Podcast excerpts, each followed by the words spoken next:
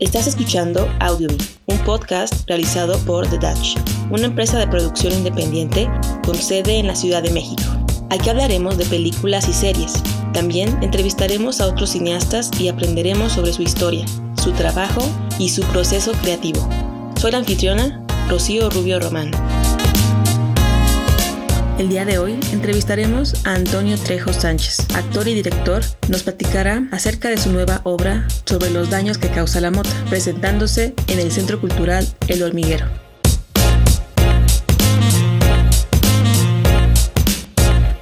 Yo en particular tenía ya como tres años de haber empezado a escribir un texto que al principio se llamaba La Conferencia Incómoda y eh, eh, para, para cuando entró la pandemia, yo había ganado una beca y esta beca pues se quedó trunca porque ya no pudimos presentar la obra y pues como son asuntos de gobierno y presupuestos que están asignados en tiempos en particular, pues tuvimos que asumir un compromiso de palabra de, de estrenar la obra tan pronto pudiera hacerse, ¿no? Entonces, en lugar de estrenarse en el 2020, se estrenó en el 2021. Un poco bajaron las restricciones, acercándose agosto, bueno, septiembre, octubre del año pasado, de manera que con arte la Secretaría de Cultura de, de Nuevo León, de donde soy oriundo, pudo abrir los teatros y entonces tuvimos la oportunidad de estrenar la obra en noviembre. Una temporada muy corta, como es costumbre, como es mala costumbre en Monterrey tener, tener temporadas muy cortas. No obstante, parimos. Y fue durante la pandemia. Para mí fue muy gratificante encontrar al público en el teatro. Olvidaba un poco como los frijoles, que se me olvida que también saben qué tan importantes son en la comida, qué tan imprescindibles. Yo creía que escribiendo y haciendo mis cosas encerrado en solo era suficiente para mis, mis propias necesidades expresivas y, volviendo al teatro todo tuvo sentido otra vez. Fue una producción sencilla de ensayar en, pandemia, puesto que es un monólogo, y Lucero Cardosa, quien es mi pareja, estuvo eh, asistiéndome tanto en asuntos de producción como en asuntos eh, del texto. En general, un, asistente creativo y sobre todo técnico a la hora de ensayar y de vigilar la, memoria, que los, los, pues un monólogo siempre es un reto para ella. Y pues fue bien divertido, la verdad. Es un monólogo que trata sobre un médico que va a llegar tarde a una conferencia que iba a dar su hermano y su hermano es un neurólogo reconocido y él apenas tiene la licenciatura en medicina. Esto ya un poco pinta un panorama que podría ser de, de, envidia. Luego este, se le suma que ni siquiera que ella estudia medicina y entonces vamos descubriendo todos sus, todas sus frustraciones, momentos de, de fracaso. Sin querer, el personaje tiene que dar la conferencia pero a través de la conferencia va peleándose con, el, con la manera en la que la conferencia aborda el tema. El tema es eh, las adicciones a las drogas, de forma que se expone él mismo a, yendo en contra de la conferencia y, se pasa hasta empezar a contar cosas personales, familiares, opiniones que nadie le pidió, opiniones muy sesgadas. Y con todo este balconeo que se da, logramos notar a un personaje que está inconforme, no obstante activo para eh, cambiar su vida, ¿no? Y pues eh, en ese sentido eh, creo que no tuvo mucha diferencia pensando que es dentro del contexto de la pandemia, si no hubiera pandemia como quiera, hubiera tenido que ensayarlo encerrado con pocas personas. Digo, no, no, no, vine, no vine solo en este viaje. Importantísimo mi productor Santiago Martínez, mi coach actoral Pamela Leal, mi diseñador de producción Malcolm Vargas, que son este elementos que, eh, sin, sin, los cuales este monólogo no, no tendría la forma que, que quería que tuviera y, más, ¿no? Eso se convirtió en una cosa muy, muy linda. realmente es un trabajo en equipo. Y pues yo soy muy tecnológico, siempre lo he sido, me gusta aprovechar la practicidad que nos brindan las nuevas tecnologías. Entonces yo eh, pues tenía todo un sistema creativo implementado a través de Google y de videollamadas, este, de notas que todos podíamos acceder para, ir este, trabajando y acercándonos al estreno. Actualmente, que seguimos en pandemia, estoy en, por presentar la segunda función de cuatro en el Centro Cultural del Hormiguero, los sábados a las siete, aquí en la colonia Narvarte, cerca del Metro Zapata. Es la, pues sí, eh, es la tercera temporada que tenemos. Estrenamos en noviembre, tuvimos una temporada hace poco en Monterrey eh, tuvimos una presentación en un, festival estatal de, teatro, en el Encuentro Estatal de Teatro de, Nuevo León. y ahora vamos a, hemos llegado aquí a la Ciudad de México y pues tenemos igual que en las demás funciones aforo limitado, lo cual es verdaderamente lamentable entendiendo que el teatro es un, es un, eh, pues viéndolo como una empresa, lo cual es bien raro verlo como tal, eh, por lo menos en la exploración, en el teatro experimental, este, pues es difícil estar acotando las, butacas para pretender tener la misma entrada, ¿no? Entonces, em, no obstante, el público está súper prendido, está muy emocionado de volver a las butacas y se les nota. Y ha sido hasta ahora la primera función de estreno que tuvimos, pues hermoso. Ha sido, ha sido este, siempre me sorprende al final todas las reacciones que el público va teniendo a lo largo de la función y, y cómo al final el público verdaderamente eh, agradece este salto de riesgo, tanto literal como, como en el sentido abstracto de de la propuesta de, la obra que les presento. ¿no? Creo que me ha puesto a prueba esta pandemia eh, con respecto a, la resiliencia. Siempre he creído que, más bien, siempre he tenido presente que pues las cosas negativas no se pueden evadir, que la vida trae consigo naturalmente este tipo de, de, momentos, eh, en este caso frustrantes, en otros momentos trágicos, y que, y que pues al principio no sabía cómo íbamos a, a seguir adelante con el teatro, se paró por completo, igual las producciones audiovisuales, eh, los castings para las mismas. Y de repente nos sentimos en un abismo y, lo platico porque lo viví junto con Lucero. Y fue tal la necesidad expresiva que incluso nos pusimos a hacer un, este noticiero cómico con el cual la verdad nos sentimos muy sorprendidos de, haber tenido el resultado que tuvimos. Fueron nada más eh, tres episodios muy difíciles de producir. Realmente los que lo hacen de manera eh, semanal, pues sí, son un equipo mucho más grande y es una labor titánica.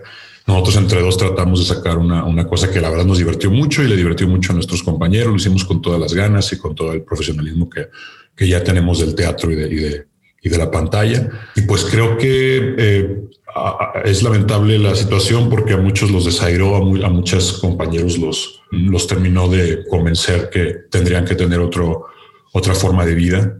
No obstante, creo que nos obligó a vernos en un espejo esta pandemia que, estando encerrados es inevitable ver de qué estamos hechos. Sobre la parte creativa, en este ejemplo de la obra, por lo que entiendo, digamos, tú ya tenías la historia ya completa antes de que iniciara este problema de la pandemia, pero me gustaría saber si en algo cambió en la preparación tanto de la historia como del personaje, si quizá como el encierro te invitó a llegar al personaje de otra forma. ¿Qué podrías contar sobre eso? Una de las consecuencias más notables en la obra de la pandemia es literal el contexto pandémico. es una obra, eh, cabe mencionar que es una obra que, pretende ser una conferencia. Eh, y como tal se supone que está sucediendo en ese momento. Entonces, todo lo que tiene que ver con tapabocas, con, los protocolos de alcohol y, todo esto de la medida de la temperatura son parte del contexto de, la, ficción del personaje. Entonces, el personaje llega con tapabocas, este, lo usa mal porque no es un personaje modelo, no es un ejemplo a seguir, es un personaje bastante eh, pues dañado, bastante eh, incluso eh, se podría decir acomplejado desde un punto de vista, de forma que sí se menciona la pandemia mucho, se menciona en muchos aspectos. Para mí era bien importante, como, como también escribo la obra, no, no puedo pasar por alto la, circunstancia pandémica, por lo cual a nivel creativo tuve que hacer un repaso de la, de la obra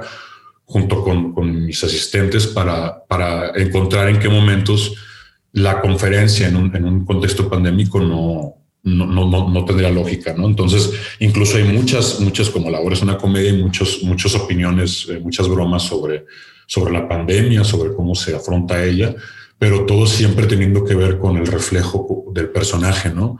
Em, entonces, lo que me vino a atravesar es eso, en, preguntarme qué pensaría este personaje eh, de, la situación la eh, de pandemia y cómo esto afecta la, la, circunstancia de una conferencia, ¿no? Me llama mucho la atención que hablemos de este tema porque hay como, digamos, un, un pequeño debate entre los espectadores y la gente que está creando contenido y que está haciendo eh, cine y, series donde se dice, bueno, esta es nuestra nueva realidad y cada historia que, que, tengamos que hacer desde ahora pues tiene que estar en el contexto de la pandemia y por otra parte hay gente que dice, ¿saben qué? Nosotros queremos escapar de esta realidad y queremos historias que, que nos lleven a, como era antes, ¿no? A, a la normalidad que, que sí conocíamos. Tú digamos que cómo crees que, puede funcionar más o qué sería más justo que las historias como que nos regresen a, esa, a ese pasado que teníamos antes sin tapabocas y, sin gel, o si tenemos que hacer como una especie de combinación de lo que está pasando ahora con nuestras nuevas historias. Pues es que es, hay, que también tomar en cuenta para qué, ¿no? Porque lo comercial, en efecto, es entretenimiento y busca hacer que, el, o sea, nos sirve. Yo, yo lo que más consumo es entretenimiento, eh, nos, este, nos hace escapar, ¿no? Entonces, creo que para ese tipo de historias en donde la tirada es escapar, yo creo que la presencia del, del, pues de los nuevos hábitos pandémicos tendrían que estar tan, tan presentes como, como ir al baño. ¿En qué sentido?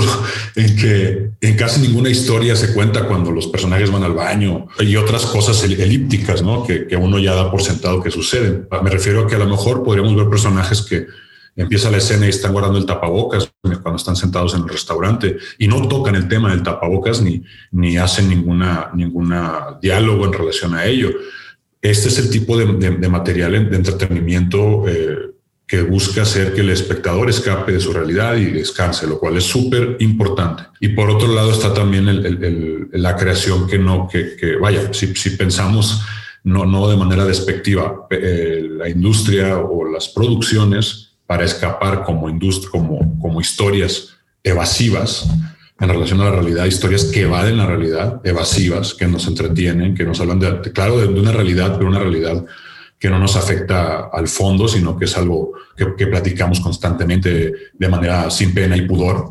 Y por otro lado está el medio de lo confrontativo, el medio en donde, al contrario, vamos a sentirnos un tanto incómodos, incluso escuchando las historias, porque son temas que casi no hablamos y son temas que, que, este, que nos tocan fibras eh, delicadas, por lo cual también el tratamiento y, la frecuencia de estas historias también es delicada y poca, ¿no? Creo que en, este, en estas atmósferas, en estas historias, igual tendría que, mientras la historia no sea, el, mientras el tema no sea el, asunto pandémico, mientras la circunstancia de los personajes no esté atravesada por, por la pandemia, pues no, no tendría por qué hacerse presente narrativamente. Visualmente, pues como el salero en una mesa, pero, pero no, no, no como un elemento más de la historia. Y por otro lado, eh, hay historias que si son atravesadas por la pandemia, pues es algo que naturalmente uno, uno tiene que darle eh, lugar en, la historia y, y, su, y su desarrollo, ¿no? Creo que es algo más bien del modelo de acción dramática que tiene cada historia.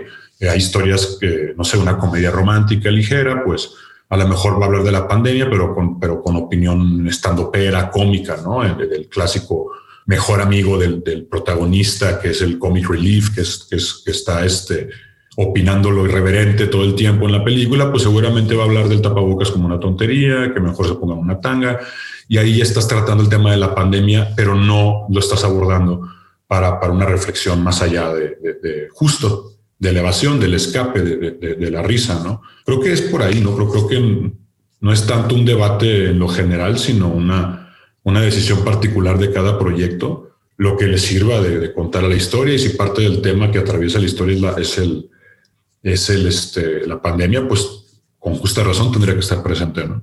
Y por ejemplo, ahora en la obra, ya como actor, en la práctica que tengo entendido que, que está, digamos, la obra en un, en un modo híbrido, por así decirlo, que hay personas presentes y también se puede ver a distancia, ¿cómo tú lo has este, experimentado? ¿Cómo tú lo vives? ¿Qué consideras que es positivo, qué es negativo? Yo imagino que sería más de tu preferencia que fuera un teatro en vivo totalmente y que la gente te viera y que viviera la experiencia como la conocíamos antes, pero ¿qué podrías rescatar que tenemos eventos de teatro en vivo y en sistema como a distancia y cómo ves que va a ser esta experiencia en un futuro que podamos quizás regresar a como lo conocíamos antes o esto va un poquito para largo. Pues no sé si vaya para largo o no, pero, pero no tengo, vaya, tengo una, lo que pienso del, teatro en vivo, del, teatro, perdón, eh, en streaming, es que los teatros, los teatristas no estamos preparados técnicamente para, para hacerle justicia al cuadro que los cinematógrafos dominan.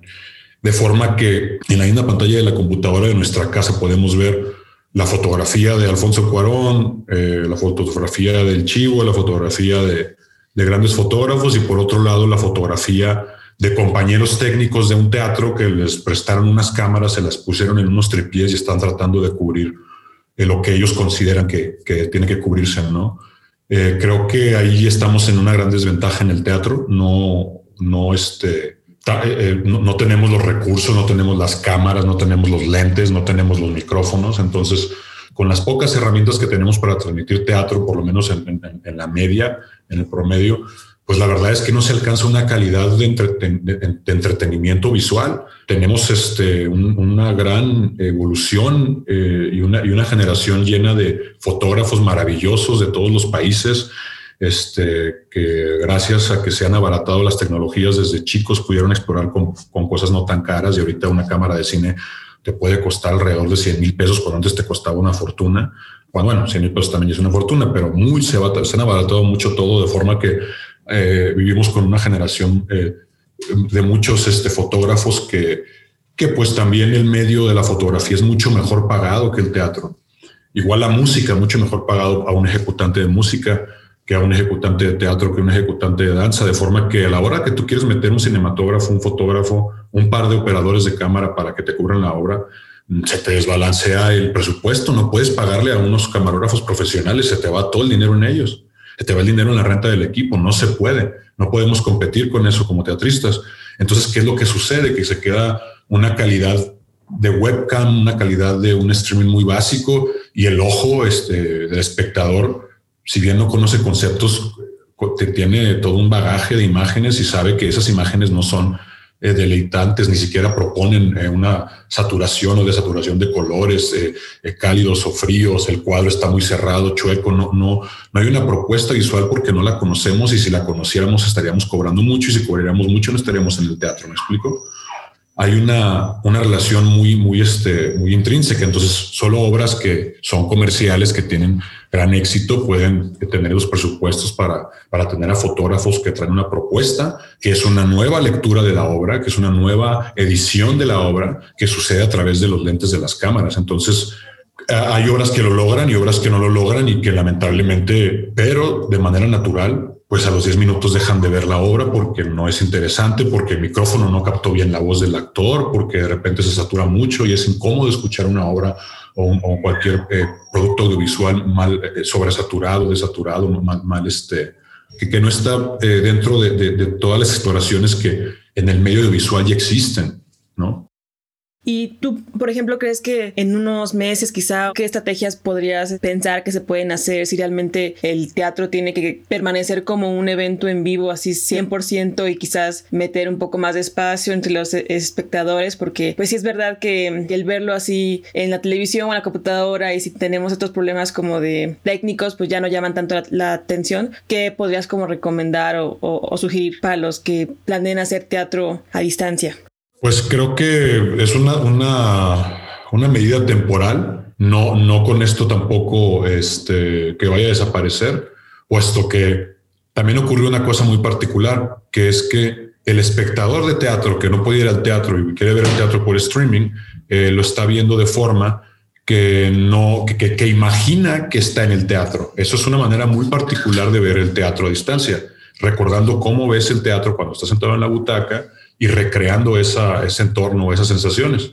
Entonces, eh, de esa manera, eh, ya, ya hay, hay un, grupo de gente que sí va a seguir viendo teatro a distancia, este, que no es el, que no es el, gran eh, cúmulo de gente, este, pero que que la va a ver. Y esto me refiero con los proyectos un tanto independientes, un tanto de, presupuestos medianos o bajos, ¿no?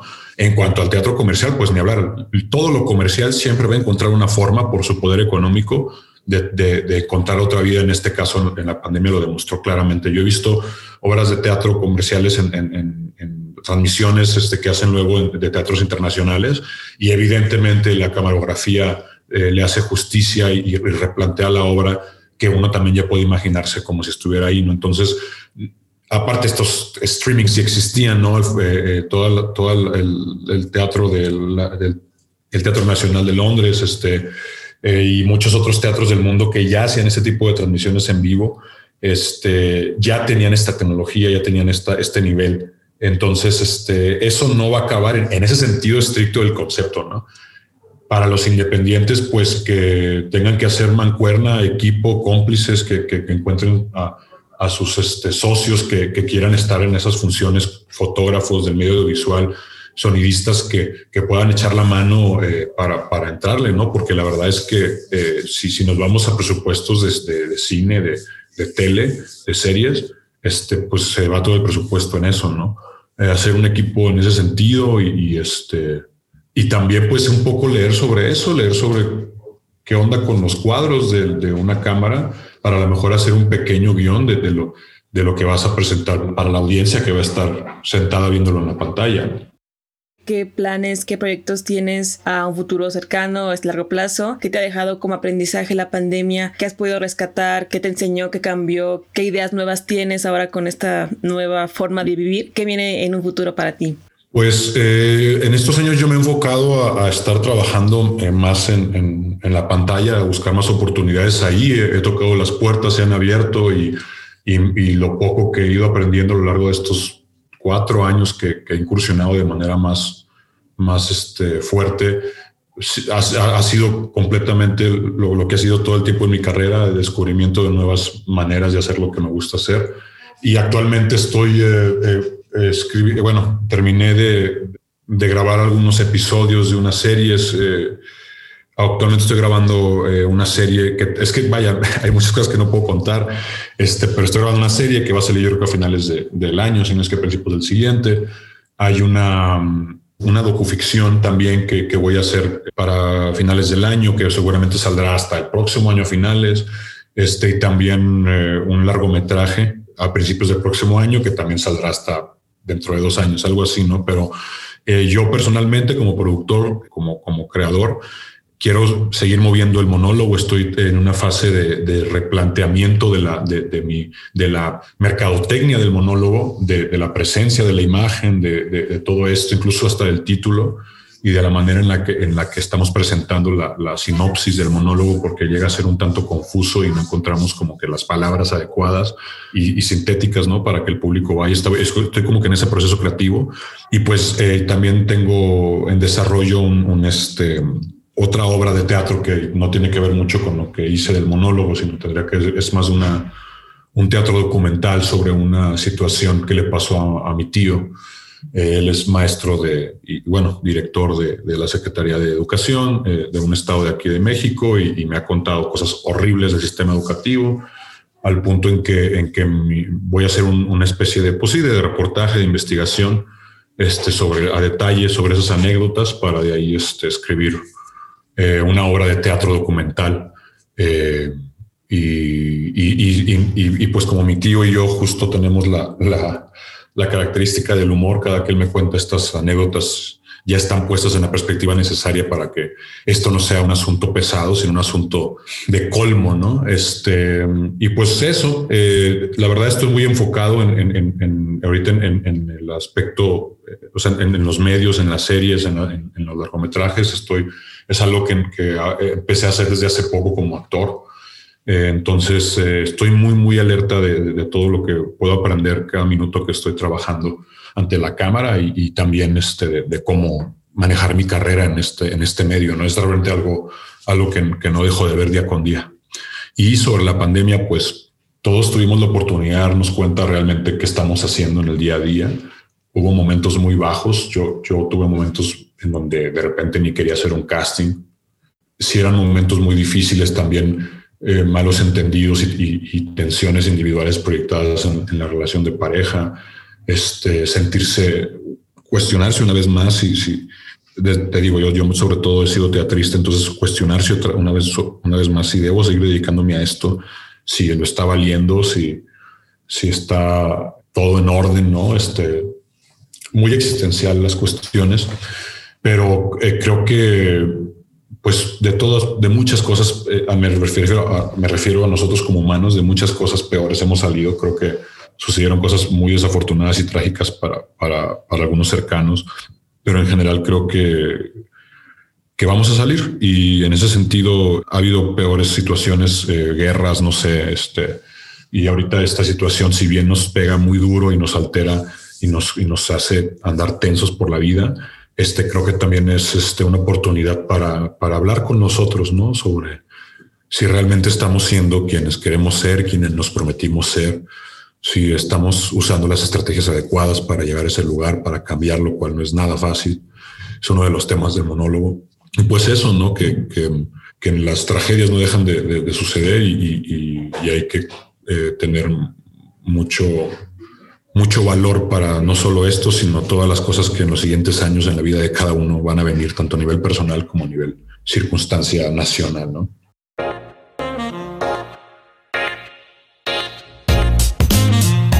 Gracias por escuchar Audiobeam, un podcast realizado por The Dutch y producido en la Ciudad de México.